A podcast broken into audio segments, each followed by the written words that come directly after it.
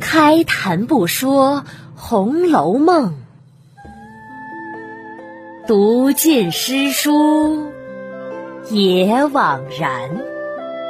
我是一米，一米讲红楼，现在开讲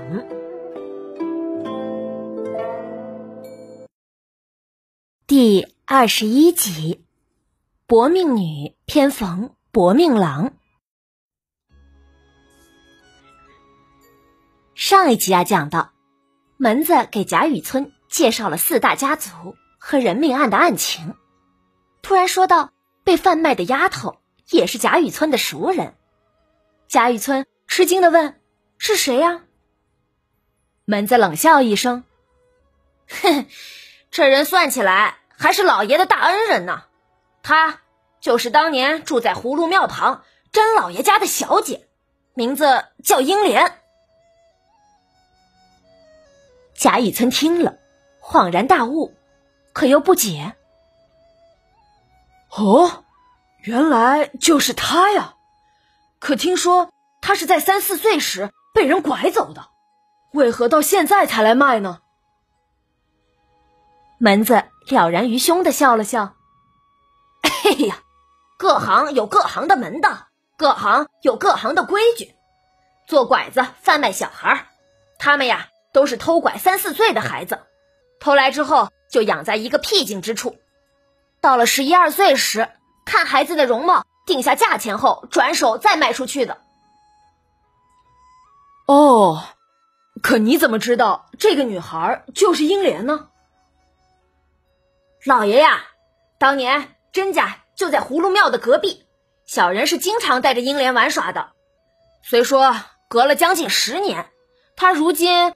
也有十二三岁的年纪了，模样出落的自然比小时候漂亮工整些，但是大致容貌还是能依稀看出来的，特别是熟人更容易识得。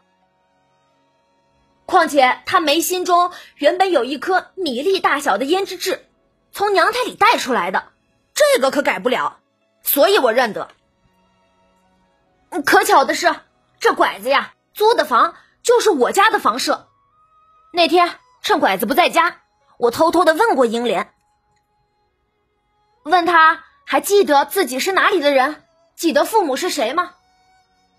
他是被拐子打怕了的，一开始不敢说，只说拐子是他亲爹，因为无钱还债才要卖他。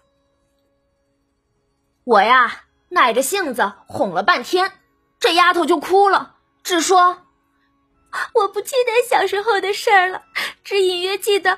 好像我家住在一个庙宇的旁边。您听，这可就无疑了。后来呀，冯公子不是决定要买它了吗？给了银子，拐子拿着银子吃酒就醉了。小人还听到那丫头自言自语的叹气：“嘿，我今天罪孽可算满了。”但听说冯公子要三日之后才娶她过门。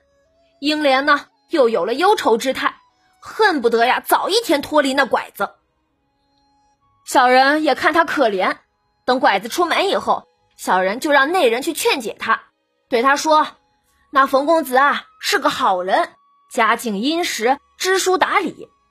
他本来呢是不喜欢女人的，可看到你却很喜欢，还花了大价钱买了你，就是想让你过去当女主人。”不想让你以丫鬟身份进门的，以后啊，幸福的日子还长着呢。等上三天又如何呢？不必忧愁。他听小人的内人如此说，才转忧为喜。唉，谁料天下竟有这等不如意之事。第二天，拐子贪心，又把他卖给了薛家。您说，可怜不可怜呐？贾雨村摇着头，可怜。薛蟠的薛家不是金陵四大家族之一吗？不是什么丰年好大雪，珍珠如土，金如铁吗？到他家岂不是入了豪门？有什么可怜的呀？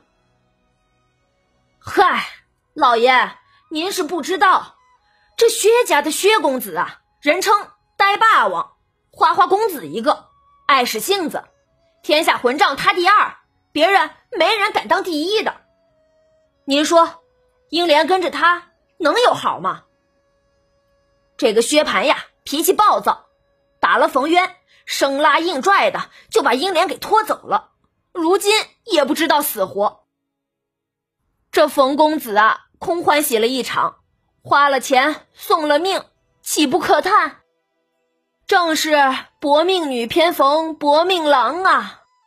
唉，奈何奈何呀！贾雨村听了，也是叹道：“唉，是啊，这也是他们的孽缘呀，绝非偶然。这冯渊怎么偏就看准了这英莲呢？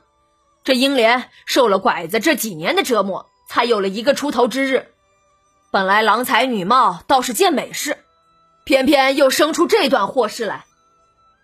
你说的对，薛家虽然比冯家富贵。”可想都不用想，这薛家少爷呀，自然姬妾众多，到处留情，肯定不及冯渊定情于一人呐。这正是梦幻情缘，恰遇一对薄命儿女啊。算了，咱们不要议论这些了，只说如今的官司该如何断才好呢？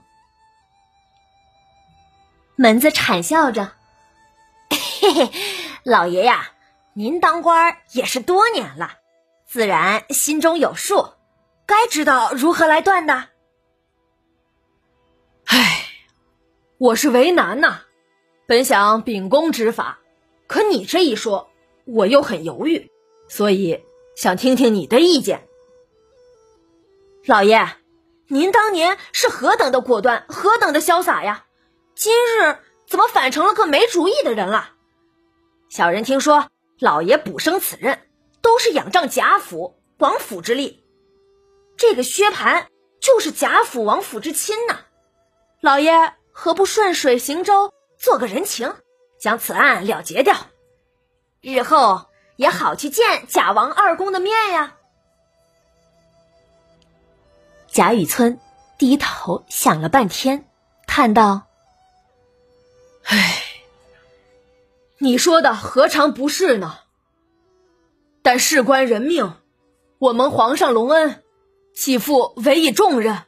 正该担心竭力报效皇恩的，岂能因私而废法呀？唉，实在不忍心呐。门子看看贾雨村，冷笑道：“哼哼，老爷说的何尝不是大道理？但现如今的世道。”却是行不通的。古人不是曾说过：“大丈夫相识而动，趋吉避凶者为君子。”老爷呀，应该观察时机再采取行动，让自己靠近吉利，逃避灾祸，这才是真君子啊！如果老爷要逆势而为，到时候丢了官，不但不能报效朝廷，而且自身的安全都不保啊！所以还要三思为妥。贾雨村对门子的这声冷笑，心里那是不舒服呀。可想想，现在不是翻脸的时候。他想了半天，问门子：“那依你怎样处理呢？”嘿嘿，小人已经想好了一个极好的主意，在此。老爷，明天坐堂，只管虚张声势，动文书，发签拿人。您知道的，元凶自然是拿不来的。原告此时定会要求把薛家打人的奴仆拿几个来拷问，小人就在暗中调停，让薛家报个薛蟠暴病身亡，让薛家族中和地方上共递一张宝呈上来。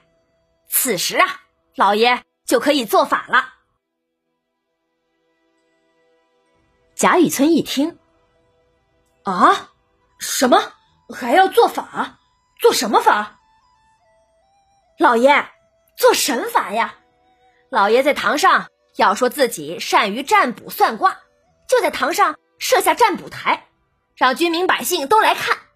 老爷呢，也就是比划一番，然后就说了：“神仙说了，死者冯渊与薛蟠命中相克，前世有冤，今世狭路相逢，两世一起了结。冯渊被薛蟠打死，薛蟠得了无名之病，被冯渊追索魂魄已死。”这段词出自神仙之口，谁敢怀疑？谁敢说什么？